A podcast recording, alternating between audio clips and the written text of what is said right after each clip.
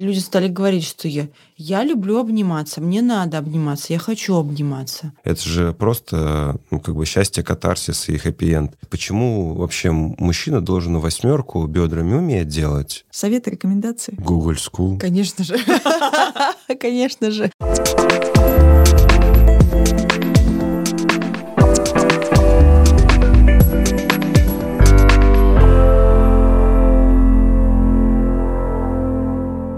Друзья, привет! Мы начинаем наш новый выпуск подкаста «Жить через тело». И у нас сегодня целых два гостя. Ольга Тимошенко и Алексей Наруто.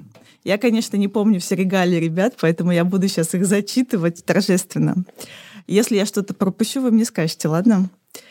Ольга Тимошенко, хореограф, преподаватель, экс-танцовщица труппы театра «Балет Москва», выпускница Московского госуниверситета культуры и также ГИТИСа — Алексей Наруто — хореограф, танцовщик текущей группы театра «Балет Москва», выпускник Института космических информационных технологий, а также ребят-преподаватели в Moscow Gogol School, наверное, так, и в Центре современного танца «Цех». А еще один спектакль «Черная соль» попал в лонг-лист «Золотой маски». Yep. Да. А один стал номинантом. Пять Как? раз. Пять раз. Сорок. Сорок. Да, да. Да. Я что-нибудь забыла важное. Контекст Контекст. Дианы Вишневой. Да, победители конкурса молодых хореографов э, Диана Вишнева, контекст Диана Вишнева, 19 год. Да, девятнадцатый год. Да. Ну, это какие-то такие экстра достижения. Важные. Ну и в составе труппы «Золотая маска» в номинации современного танца была получена за спектакль «Кафе Идиот». Там Да. участвуем оба. И спектакль «Все пути ведут на север» — это мужской спектакль, Мгм. там участвую я. Хорошо. Привет. Привет. Привет. Спасибо, что пришли. Спасибо, что позвала. Начнем издалека. Да? Так как у нас подкаст, он для тех людей, кто телом вообще не занимался, но в какой-то момент оно как-то появилось. И захотелось больше узнать, в основном для людей, которые хотят чуть больше про это узнавать, не знают, с чего начать, но чувствуют какой-то внутренний, назовем это, зов, что туда как-то вот интуитивно надо идти. И так как у вас большая часть жизни связана с телом, Первый, конечно, такой важный вопрос, а вообще как вы оказались в этой телесной работе, в этой истории? Я быстро расскажу, потому что у меня очень все банально. У меня у мамы детский коллектив танцевальный, самодеятельный. Собственно, вот я как пошла, так туда и пошла. Всю жизнь танцевала, собственно, закончила там заниматься, поступила в Институт культуры. И, в общем-то, потом попала в труппу театра «Балет Москва». И, в общем-то, продолжала свои поиски и образовательные, и постановочные, и всякие разные. Ну вот, в общем-то, в общем-то, вот так. Как бы с детства моя судьба была решена, наверное, как-то. Поэтому у меня все очень банально в этом смысле. Твое детство было определяющим на твое будущее. Ну, я не могу сказать, что прям определяющим, потому что все-таки, когда ты в, в рамках самодеятельного коллектива, это все-таки ну, не профессиональное образование. То есть Мгм. мы знаем, что куча людей в детстве занимались танцами, и это никак не повлияло на то, что они стали, э, там, не знаю, кем угодно, космологами. Вот. И на меня как бы никогда не давила семья в этом смысле. То есть я хорошо училась в школе, то есть я была готова поступать куда-то, получать образование где-то в более адекватных каких-то направлениях. Но как-то вот уже ближе к концу школы я стала ощущать, что мне просто очень нравилось ставить, мне очень нравилось придумывать. И я поняла, что я вот хочу вот, вот все-таки этим заниматься все-таки, тоже через какие-то там свои тернии, но в любом случае какой-то вот такой выбор уже ну, сделал я сама.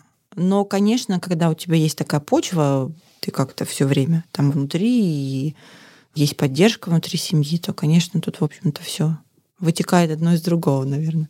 Легче.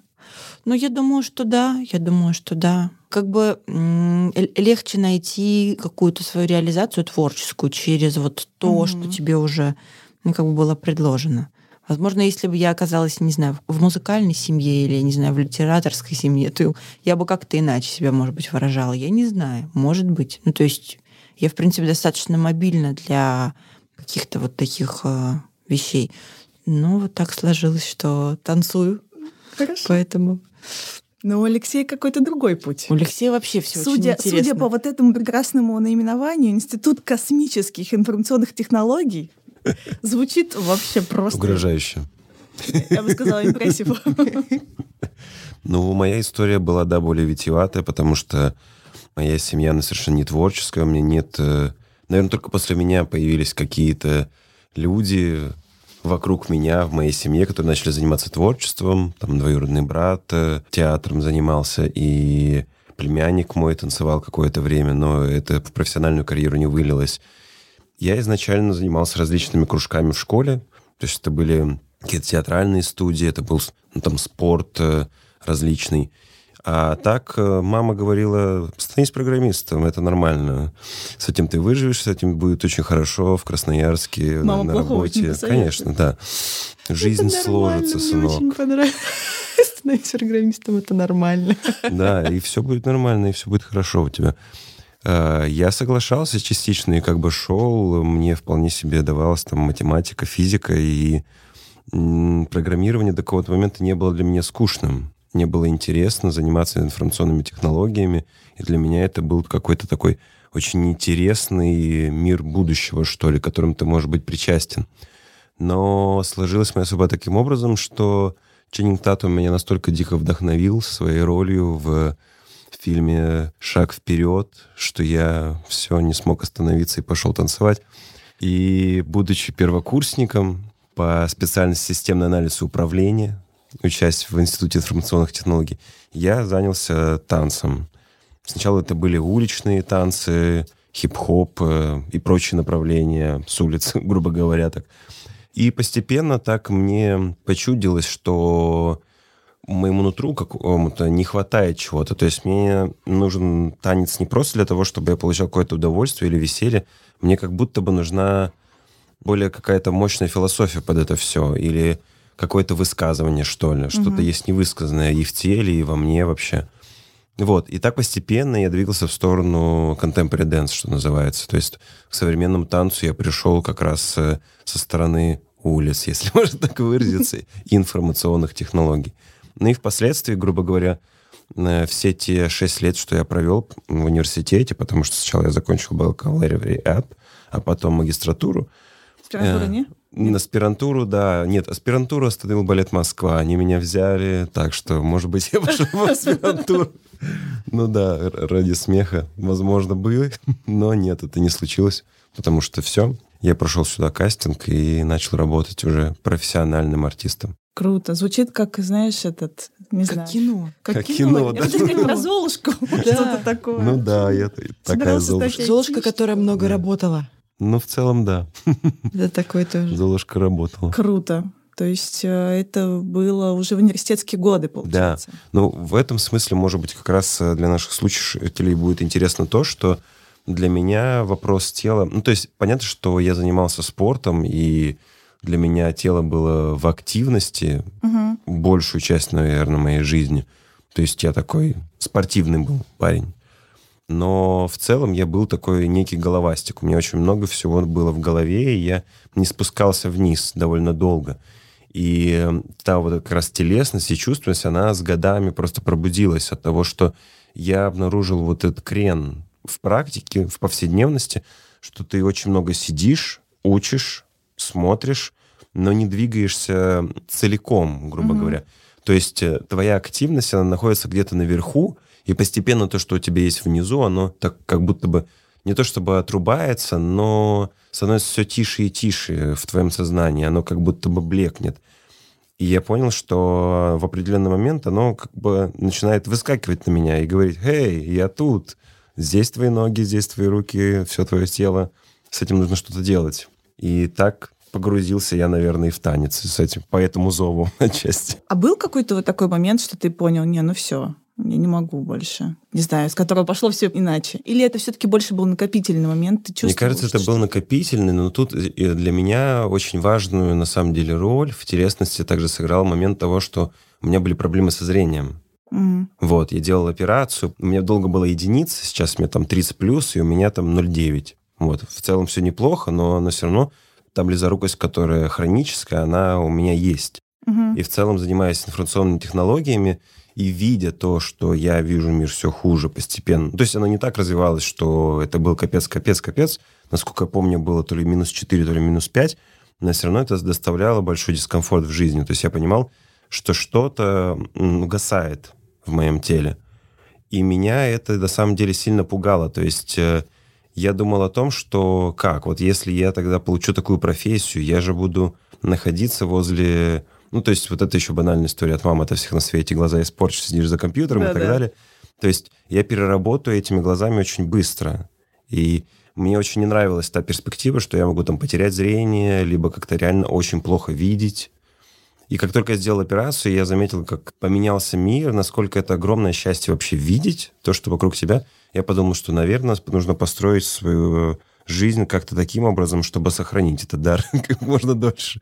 Потому что это прекрасно. Это огромная разница, когда ты видишь ночной город во всех его красках или не видишь. Это прям вот разное качество жизни, что называется. Ты было там и там, ты знаешь. Да. Но вообще у меня, знаешь, такой был отклик внутренний, когда ты сказал, что вот э, ухудшалось зрение, как будто бы немножко эзотерично звучит, как будто бы тело само тебе подсказывало, не та дорога, Алексей, куда-то мы не туда да. пошли. Очень вероятно, что потому что это как раз ну, как бы мой путь в информационной технологии, он где-то в подростковом возрасте и выбирался, моей мамой и отчасти мной. И впоследствии я испытывал эти проблемы как раз э, в тот же самый период. То есть, возможно, это, ну да, может как-то мистично или еще что-то, но тело, оно совпало с тем трендом, с э, плохим трендом, что ли, так сказать. Угу. Вот. Да, совпало. Ну вот ты сказал про головастиков, а что сейчас вот для вас все-таки? Ты уже не там. Вот эта фраза «жить через тело», как вы ее сейчас понимаете? Как будто я основная по жизни через тело. Но мне кажется, что это какая-то такая осознанность определенная. В общем, так-то, наверное. И опять же, через свой опыт танцевания ты понимаешь, что на самом деле как раз в танце, ну вот в таком профессиональном, телесность, она, ну как бы танец профессиональный, он не про телесность, он про форму, про достижение определенной, про экспрессивность, про выразительность, про вот такие вещи. И, наверное, когда ты уже какое-то время в танце, и ты испытываешь какие-то такие вопросы, что ли, к mm-hmm. этому виду искусства и к себе внутри него, тогда как-то начинаешь, да, искать какие-то способы для того, чтобы функционировать немножко иначе, найти какой-то комфорт вообще с собой, понять, что как бы тело это не инструмент, как бы тело это ты. И, наверное, для меня это какой-то такой, ну, такое пробуждение чувствования, что ли, а, жизни. А потому что тоже могу сказать про себя, что очень долго... Я не могу сказать, что я вот прям какой-то головастик-головастик. Я всегда занималась как бы движением и всегда чувствовала там большой потенциал какой-то для себя. Но вот с точки зрения какой-то чувственности и какого-то такого целостного восприятия коммуникации с людьми, например, или вообще, в принципе, с миром, ну, то есть для этого мне прям понадобились какие-то годы какие-то практики определенные. И это продолжается исследование для меня и сейчас. Вот. Но это, конечно, очень много мне дает, как-то меня раскрывает расширяет. Ну, то есть это вот про какое-то осознавание процессов, в которых ты находишься, которые внутри тебя происходят, как ты а, совершаешь какой-то обмен вообще с миром. Ну и понимание, да, что тело это, ну, это ты. Не объект, да? Да. Часть тебя. Да. Ну вот какое-то такое у меня ощущение. Жизнь через тело. Ну да, мне кажется, это просто такая сумрачная зона, что ли, в которую мы постепенно приходим, либо нас заталкивают. Ну, как вот есть выражение, которое мне очень нравится, что либо ты начнешь заниматься телом, либо тело займется тобой в определенный момент. Потому что физическое развитие в нашей цивилизации, оно стоит на уровне школа плюс, допустим, университет, угу. где ты можешь ходить на условную физкультуру или на какие-то студии, кружки или постигать какие-то практики, а впоследствии, когда ты уже уходишь э, в этот условный мир капитализма и зарабатываешь деньги – тебе не говорят, что ты должен э, заниматься вообще-то еще чем-то, что не приносит тебе, условно говоря, еженедельный, там, ежедневный или еще какой-то ЗП. А тело — это такая вещь, в которую ты инвестируешь, там что-то происходит на этом рынке, а что там повышается, что понижается, не совсем понятно какое-то время. И чтобы это возникло как некое событие, то есть, опа, я почувствовал, что я ощущаю себя лучше, я счастливее, я сплю лучше, я там, не знаю, люблю лучше, что качество жизни моей меняется, нужно, чтобы прошло прям какое-то время. Грубо говоря, чтобы пойти, условно говоря, на интенсив какой-нибудь короткий, недельный, этого не хватит. Угу. То есть это нужно посетить какой-то там три месяца, полгода, либо заниматься какой-то практикой годами. И... Да, по моему опыту, скорее, это годы. Ну, да. как будто бы. Ну, то есть понятно, что даже маленькие какие-то вот эти вкрапления, они попадают и, наверное, как-то прорастают. Но для того, чтобы действительно это как-то качественно было в тебе, Этим прям надо заниматься все время, регулярно. И просто еще из тела очень быстро уходят все твои, опыт, да. все твои наработки какие-то, как они очень быстро рассасываются. Сколько? Не знаю. Завтра. Завтра уже. Ну, смотрите, вот, допустим, мы оба болели ковидом, мы понимаем, что эти две недели, условно, это все. Ты начинаешь с нуля.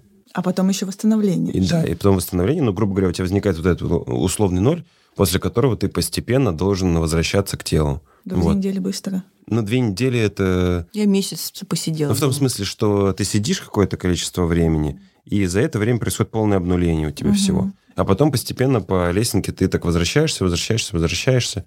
Вот. Насколько до условных 100% предыдущих ты за сколько времени дойдешь, непонятно. Угу. Вот. Может, полгода будет, может, год, может быть, года. Неизвестно. Ну, это, конечно, такая экстра ситуация.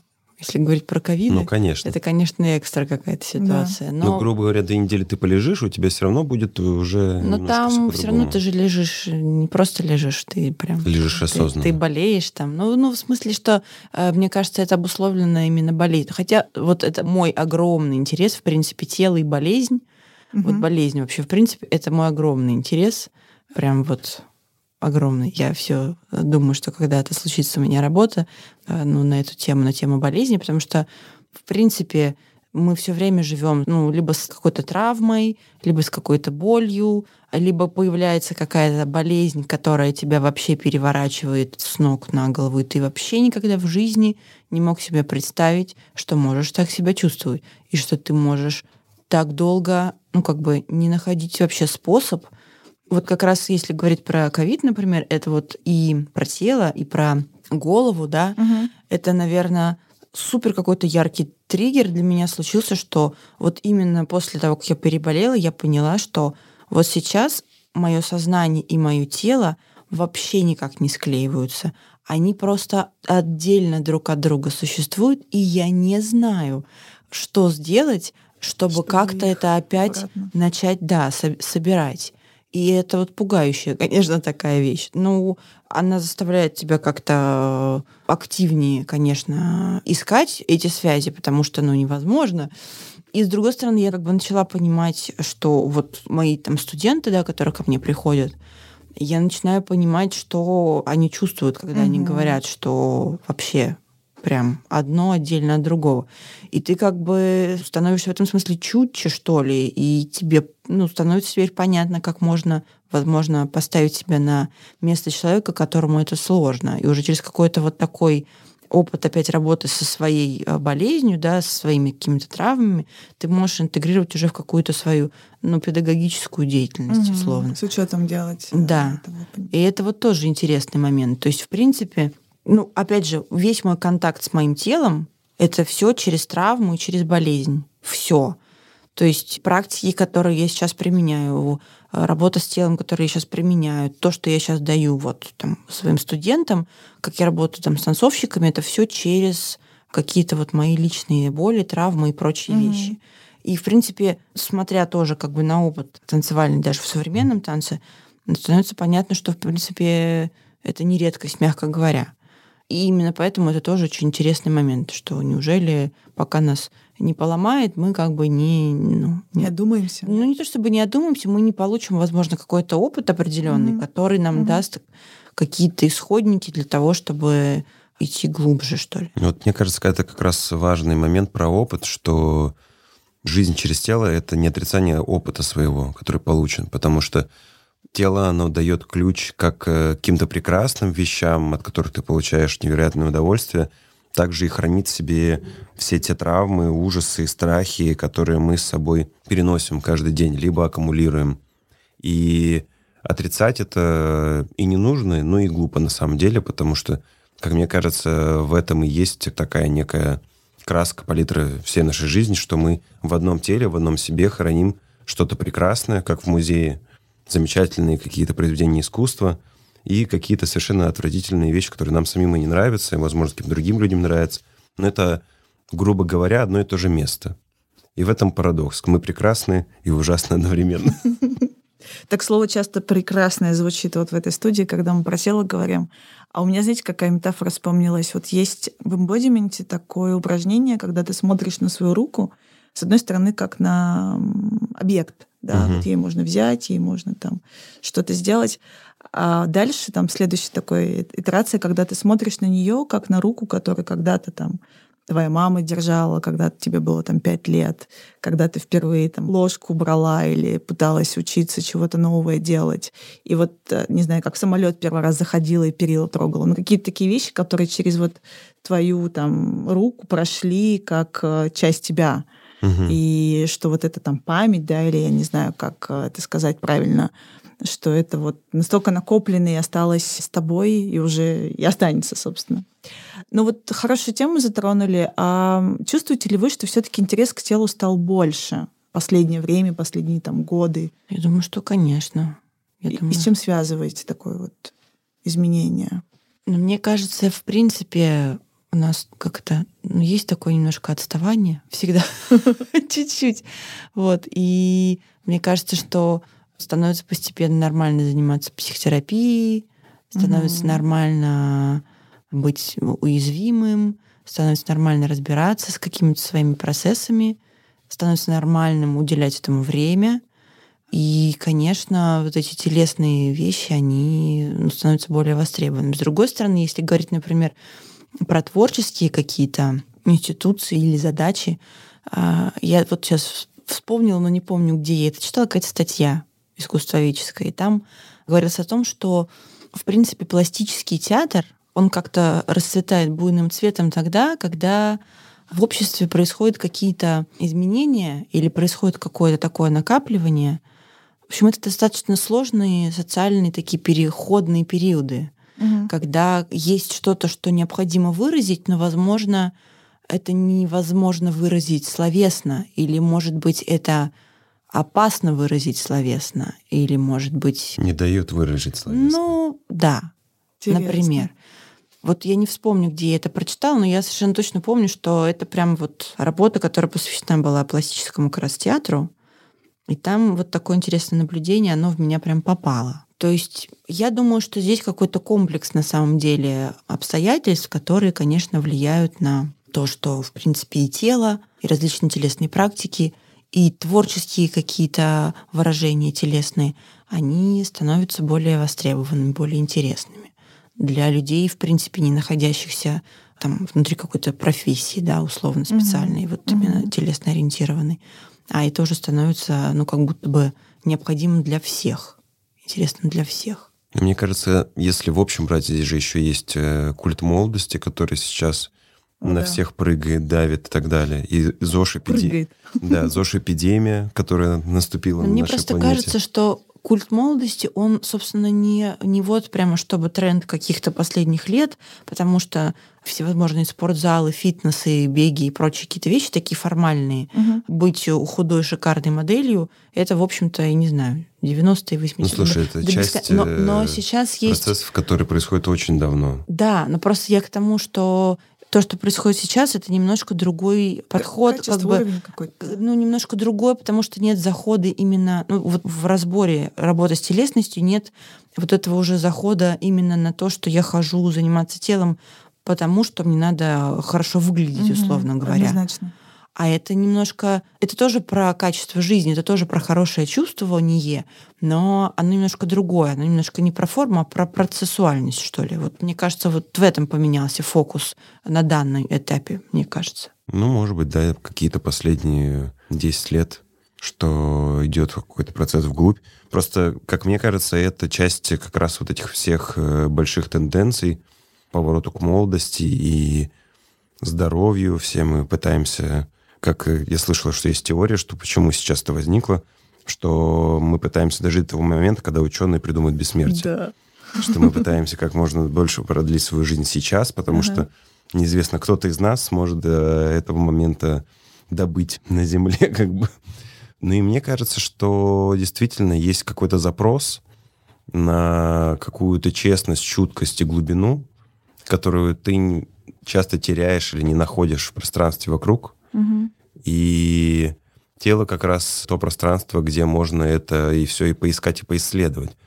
С другой стороны, тот же важный момент, что если мы затронули вот этот э, как бы глубинный поиск э, про то, что кто-то не дает э, высказаться или еще что-то, то как раз тело — это же первый фронт, который нужно подавить, когда нужно попросить человека что-то сделать. Ну или приказать человеку что-то сделать Мгм. поставить определенные рамки существования. И освобождение тела, оно ведет э, же к огромному восбуждению и энергии, и каких-то потенциалов, и определенной неуправляемости. То есть, если тело освободить, может выйти наружу, как вот я уже говорил, что не только что-то прекрасное, но и что-то ужасное. То есть что-то действительно анархическое и, может быть, э, мега-деструктивное. Но мне кажется, это не повод не погружаться в тело. Это, наоборот, причина, по которой нужно исследовать и смотреть, что там происходит с тобой, двигаться, терапивиться и искать различные способы посещения этого музея, исследования своих Мгм. внутренностей. А вот э, люди, которые приходят вот с этим запросом сейчас, вот ты сказал, на большую чуткость, вот вам почему интересно работать с взрослыми людьми, которые до этого, может быть, не имели опыта профессионального? Что вот в этой работе для вас? Почему вы туда идете? Опыт, самое важное опыт. Потому что это приходят люди с э, неповторимой историей. Мгм. В одном месте, допустим, чем прекрасен Google School, что в одной студии собирается условная там модель, математик, психолог, физик, терапевт по движению. или там Дизайнер обязательно. Дизайнер, какой-нибудь инженер. Это супер сборная солянка, и это такой, ну это неправильно сказать, винегрет, потому что это будет э, немножко обесценивать по образу то, что происходит в зале. Прекрасных людей. Но это будет музей, еще раз. Пускай это будет другой Это музей. прекрасный коллаж. Это прекрасный коллаж, да, из самых различных телесностей, опыта и представления о правильности, гармонии, красоте, которые в процессе какого-то общего путешествия договариваются между собой. И эта солидарность, это в чем штука, мне кажется, очень важная. Эта солидарность — это вообще тот условный важный воздух, который мы должны получать вообще-то об- в обществе. Как разные люди через какие-то конфликты со своим телом, с телом другого человека, с другим в принципе, в итоге договариваются и находят возможность вместе что-то создать. Условный вот этот спектакль, показ в конце — это же просто ну, как бы счастье, катарсис и хэппи-энд. По какой Ну, причине? При этом хэппи-энд в любом случае, как бы это ни прошло. Вот в чем парадокс. Потому что у людей появляется одна общая цель. Они к ней идут. Они идут по-разному. Кто-то не доходит. Но этот челлендж делает их абсолютно другими. И те процессы, которые запускаются, они через время, как-то вот как Оля сказала, что телом, конечно же, нужно заниматься годами. Это, грубо говоря, первый вбрызг, первая инъекция спутников, самая основная, которая должна впоследствии запустить иммунитет и все остальное. Вот. Но Так. мне кажется, что тут еще вот важно сказать, что для нас, как для профессионалов, это на самом деле очень интересно и очень питательно, потому что Мгм. есть такое восприятие, что ну вот есть какое-то профессиональное сообщество, и там как будто бы все открытия должны случаться. Но на самом деле ты понимаешь уже там, с возрастом, с опытом, что для профессионального танцовщика или для профессионального даже актера есть очень такая жесткая рамка, в которой эти люди, в которой эти люди существуют многие годы. И ты как э, условно хореограф, да, приходишь к ним, и ты понимаешь, что как бы ширина вот этого вдохновенческого коридора, она на самом деле достаточно узкая. Потому что, в принципе, у всех один и тот же опыт, у, в принципе, у всех одно и то же восприятие, что такое красиво, некрасиво, Мгм. а как должно быть и как не должно быть, а что такое танцы, а что такое не танцы, а как должно выглядеть тело, а как должны взаимодействовать а, мужчина и женщина, например, на сцене, да, или мужчина и мужчина, или женщина и женщина. И это все очень большой набор клише, с которым ты можешь условно побороться, но, в общем-то, хочется не бороться. Угу. А хочется, наоборот, от а, артиста что-то получить интересное, вот эту личностную составляющую. И вот когда ты взаимодействуешь с людьми из других совершенно каких-то профессий, вот эта личностная составляющая каждого, она потрясающе интересна. Вот это супер, на самом деле, ценная вещь. И когда там приходят ребята с какими-то там сомнениями и попыткой быть похожими на балерину, условно я сейчас говорю, да, mm-hmm. ну вот есть какое-то представление о том, как надо двигаться. Это ну, прям, это ну, так. понятно, что сплошь и рядом. Но когда они начинают там делать какие-то свои приносы, они начинают чувствовать себя комфортнее уже со своим? Да, внутри своих каких-то ощущений и исследований. Угу. Вот тут начинается самое интересное.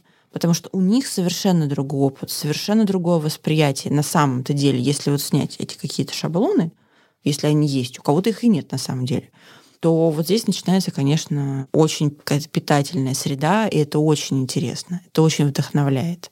Это действительно случается такой потрясающий коллаж талантливых, неординарных людей. Разных, да, очень. Да, и очень разных при этом, ага. которые э, какие-то твои вбросы, какие-то твои идеи, какие-то твои предложения, инструменты интерпретируют совершенно по-новому, через свое восприятие. И это, конечно, вообще супер потрясающие и замечательные радости. И мне кажется, что когда ты наблюдаешь какими-то более глубокими процессами, они честнее, чем то, что порой ты иногда можешь наблюдать э, в театре. Потому что всегда здесь есть тело с какой-то историей из э, социума обычного. То есть, когда ты артист, в чем у тебя ну, проблемы или не проблемы, ты очень много проводишь именно в театре и опасность закостенеть, сесть в вот этот замок из слоновой кости какой-то, и там сидеть очень велика. А когда ты смотришь на людей, которые приходят к тебе заниматься там в цех или в Google School, или просто на какие-то занятия, ты видишь человека, который пришел после работы, либо у него будет mm-hmm. после работа какая-то, и он с неким шлейфом. Дом у него там семья, дети, или муж, который задал бал, или жена, или наоборот, какая-то любовь только что появилась. И этот шлейф ты видишь на занятии и в процессе вашего совместного, там, ну, если в Google School, то сотворчества. Угу. И, и то, что создается, это какие-то соединения как раз общих процессов, это какая-то точка встреч вот этих самых разных вселенных. И это, конечно, прекрасно. И про то, что говорили мы про опыт, там интересно наблюдать за тем, что наше тело, ну, оно и профессиональное, и непрофессиональное, но с годами стареет и калечится. Как бы мы ни хотели, это происходит. Ну, то есть, как бы это, с одной стороны, и мотор для того, чтобы изучать, а с другой стороны, просто данность. Это нужно принимать, что как бы мы все стареем, мы все когда-то умрем. Это часть нашей жизни просто-напросто, и все. Грустно. Но это прекрасно, потому что... Ну да. Ты представляешь, что было, если бы вы, вы с этим телом жили там тысячу лет. Это... Как минимум надоело бы. Да. Татуировки ставить уже было бы некуда. Пришлось бы снимать и заново. Или там э, менять пол, я не знаю, что-то придумывать. Мне кажется, да, были бы да. потрясающие, бесконечные по, да. по изменениям каким-то разнообразия. Цвета глаз, пластика ну бесконечно. Чтобы было бы реально, вот если бы мы жили с этим телом, которое у нас есть тысячу лет. Вот. А тут у тебя есть возможность оценить, э, что в твоем теле что-то сейчас разрушается – а что-то выстраивается. Потому что та практика, в которую ты приходишь, она влияет оживляюще. И ты наблюдаешь вот за вот этим процессом становления гармонии и оживлением и умиранием одновременно в одном теле. И это жутко красиво. То есть это совершенно такая, мне кажется, глубокая красота, которой там конструктивисты или какие-то минималисты стремились в начале 20 века увидеть прекрасное вокруг услышать э, кейджевское 4.33, просто проходя по улице. И так и здесь, потому что понятное дело, что мы все от цели к цели, от э, события к событию замыкаемся, и мы очень сильно отталкиваем процессы какое-то время. Сейчас, благо, что мы разворачиваемся, наоборот, на эту процессуальность, получать удовольствие от того, что мы делаем, что вокруг с нами происходит. Но долгое же время этого не было, а сейчас ты можешь развернуться, посмотреть, и вот напротив меня сидит прекрасный человек. И это не будет какой-то объективацией, еще чем-то. Это будет просто новым сознанием мира. Что он такой? Бабушка прекрасна, молодая девушка прекрасна. Поэтично, Леш. Очень. Но на самом деле это же тоже интересно, что вот такое восприятие, оно, ну, это как бы последние годы вот как-то Ну так да. мы стали думать. Мгм. Ну, например, если взять госпожу Пинубауш, например, которая, в принципе, уже там в 70-е годы уже работала с очень разными танцовщиками. Да, условно, они профессионалы, да, но они все равно очень разные. То есть если рассматривать вот эту структуру кардебалетности, например, да, где все девочки должны быть как одна, условно говоря, Мгм. то она уже вот тогда, да, в рамках театра, где, в общем-то, это, не, ну, мягко говоря, не принято, да, было, искала вот этих персонажей и вытаскивала этих персонажей и переносила свои спектакли на публику 60 плюс, Мгм. контакт Хофф, по-моему, 60 плюс, и этот же спектакль она переносила на подростков, Мгм. например. Ну, то есть это же супер интересно, но навряд ли у нас вот там в 70-е, 80-е года кто-нибудь в Большом театре бы подумал о том, что ну, можно вот выглядеть вот таким образом на сцене в рамках танцевального спектакля. И вот опять же это про то, что у нас вот какие-то иные немножечко процессы. И я даже сейчас вспомнила, что вот я в 2012 году заканчивала а, институт, вот свое первое образование, и у меня моя однокурсница, у нее был диплом по танцедвигательной терапии. Ну, она как-то, это как-то было связано там, с какими-то творческими вещами, но в любом случае. И Я такая на тот момент думаю, боже, а что это такое вообще? Я прямо полезла в интернет смотреть, что, что вообще. А вот прошло время, Да. и, в принципе, И вот. просто, ну да, на самом деле, ну не так много этого времени прошло. Ну и все поменялось, и все поменялось прямо кардинально. То есть достаточно быстро.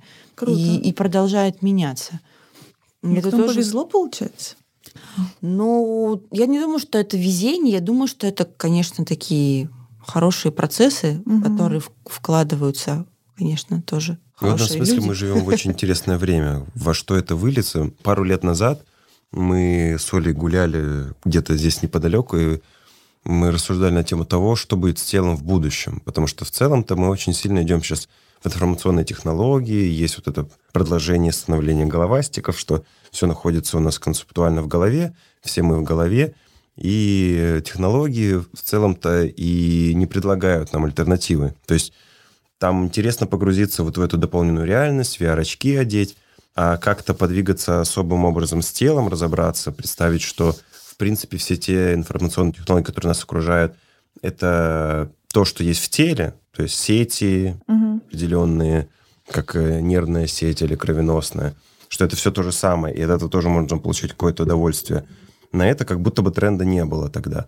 И сейчас он появился, и так начинает разворачиваться, что интересно наблюдать за вот этой условной вилкой, которая возникает, что люди с помощью технологий начали все больше и больше погружаться в тело, и это прекрасно. Это в этом смысле, конечно, спасение того, что мы не сели все в капсулы какие-нибудь условных матриц и сидели бы перед экранами. Мне кажется, кстати, еще вот важный момент, почему вот это прям вот прям вот, вот сейчас э, происходит так активно, еще карантин очень сильно Да. повлиял Ну да. на это. Да. Очень сильно повлиял. То есть, когда действительно можешь почувствовать, что могут возникнуть такие обстоятельства, в которых ты не можешь ходить столько, сколько ты привык, условно говоря, не можешь. А до этого ты, допустим, не считала, не А до замечала этого ты вообще, не что это считал важно вообще никогда, да. То есть не обращал даже внимания на то, что там условно просто ты перестал ходить, и просто твое тело меняется кардинально. Ну, там, начиная от лишнего веса, заканчивая просто ощущением внутри суставов, что там вообще происходит у тебя. Вообще, в принципе,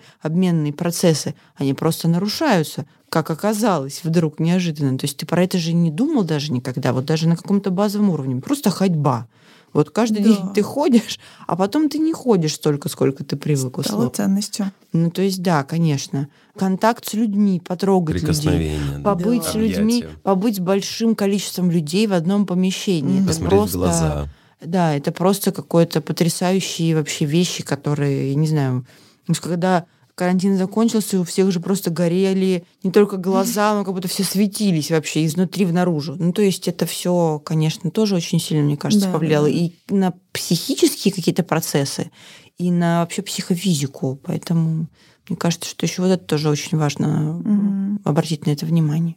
Ну что, друзья, у нас остался блиц. Так. Что такое российская телесность? Как она проявляется? Оля такая сразу выпрямилась. Это, это, это зажатые плечи и шеи уставшие.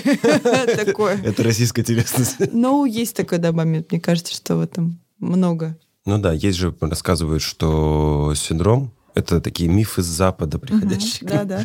Что есть синдром русские плечи. Это когда шея чуть подавляет, ну, череп давится вниз, и плечи чуть вперед. Мгм. С одной стороны, потому что это власть, покорность и подавление.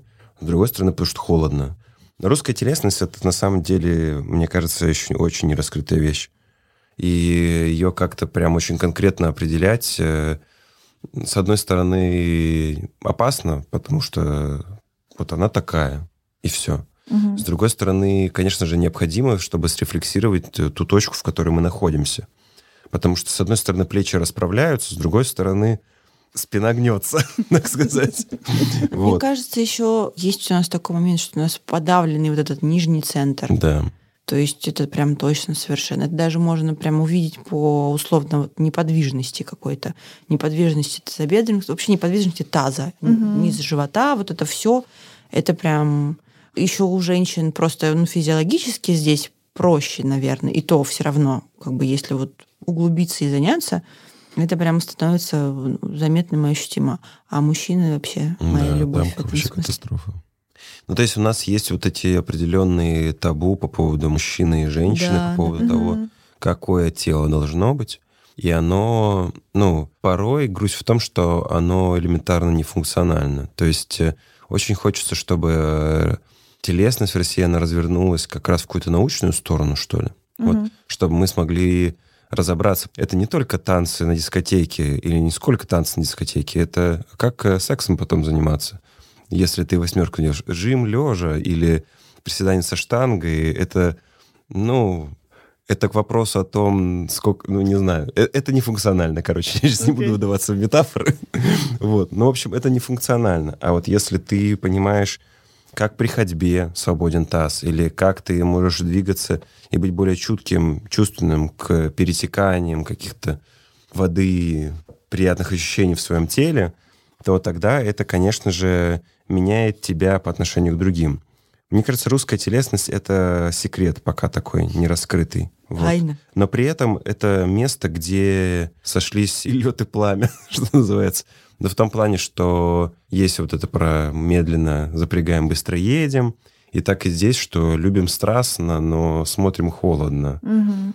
Есть такое какое-то ощущение. Тактильности такая же вещь, что мы можем быть супер э, нечуткими к прикосновению, к какому-то первому, либо бояться контакта, но если уж обниматься, то так вот. Кто обнимается? Потому что вообще за мою вот какую-то жизнь прошло прям изменение В того- объятиях? в объятиях, Да, конечно, это, да. в принципе, люди стали говорить, что я, я люблю обниматься, мне надо обниматься, я хочу обниматься.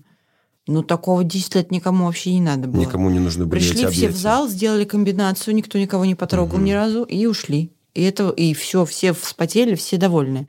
Это, это вот запрос, объятия? да, Класс. был как бы- Эволюция обниманий. Да. Ну и в принципе на контакт большой запрос, даже та же контактная импровизация, Мгм. она как бы те же 10 лет назад была узким сообществом, вот там Такой. кто, кто-то. Мгм. кто-то занимался, да, а сейчас все знают про это. Да, да, да, да. Есть Хотя бы такое. как-то знают. Даже если не занимались, то просто хотя бы знают, что это существует. И что это вот про это. Да, Мгм, это мгм. вот что-то там, люди что-то там вместе, что-то там они делают. Класс. Ну, слушай, мне прям нравится. Мы в хорошее время все-таки живем, Оль. Смотри, сколько всего. Да-да, нет, конечно же. Вот вопрос совет. А Человек никогда не занимался ничем, ну, может быть, ходил там в зал, и хочет начать заниматься телом. С чего начать? Куда свой взор кинуть? Но мне кажется, действительно, вот какое-то такое знакомство через творческие практики, оно, с одной стороны, позволяет тебе найти этот контакт с телом, посмотреть, поисследовать, попробовать. Помимо того, что развить вообще на самом деле свое тело тоже физически, это тоже как бы никто не отменяет, это тоже очень важные вещи. И с другой стороны, позволяет найти вот эту какую-то творческую безответственность в определенном смысле. Мгм. Потому что все равно, ну, как бы творчество это игра, и ты здесь можешь э, повертеть, посмотреть, поиграть без... Выпустить ребеночка. Да, выпустить вот этого какого-то ребенка. Потому что, например, если какие-то терапевтические практики, всегда, ну, как бы каждое твое проявление, оно имеет какое-то значение, оно для чего-то, оно почему мы пытаемся найти э, какое-то объяснение. Все серьезно. Ну, то есть, да, все очень как бы серьезно. В творчестве, ну, художник так видит, условно говоря. Ну, то есть, и здесь нет задачи раскопать чего-то. Здесь задача попробовать получить этот опыт. И этот опыт тебя поменяет в любом случае. В любом случае он даст тебе какую-то уверенность в своей какой-то самости, в каких-то твоих поисках и ощущениях. То есть мне кажется, вот эта творческая составляющая работа с телом, она очень питательная и интересная, и как раз не навешивает вот этого серьеза сумасшедшего, а наоборот дает вот эту свободу и какую-то легкость. При том, что задачи могут быть на самом деле внутри очень такими серьезными, серьезными и важными, но сам формат он Будь. немножко мягче, что ли. Угу. Ну то есть почему мы так за Google School в этом смысле радеем? Потому что при том, что мы в цеху преподаем, допустим, и это тоже прекрасная школа танцев. Но Google School — это место, где как раз есть и актерское, и пластическое. Угу. И в целом ты занимаешься психофизикой со всех сторон. То есть все своей телесностью, всем своим проявлением тебя будут сжечь отовсюду. И всюду предлагать какие-то не то что испытания, но игры и эксперименты, эксперименты угу. над собой, которые будут потом благостно складываться как-то в твою копилочку. Спасибо. Спасибо. Спасибо. Это не подкаст рекламы Google School, если что. Мы просто почти, ну, часто к этому возвращаемся. Просто любовь такая, любовь, просто любовь. Да. Я попрошу, чтобы коллеги поспонсировали нас как Спасибо, друзья, большое. У нас есть традиция. Мы говорим пока. Вот так. Пока.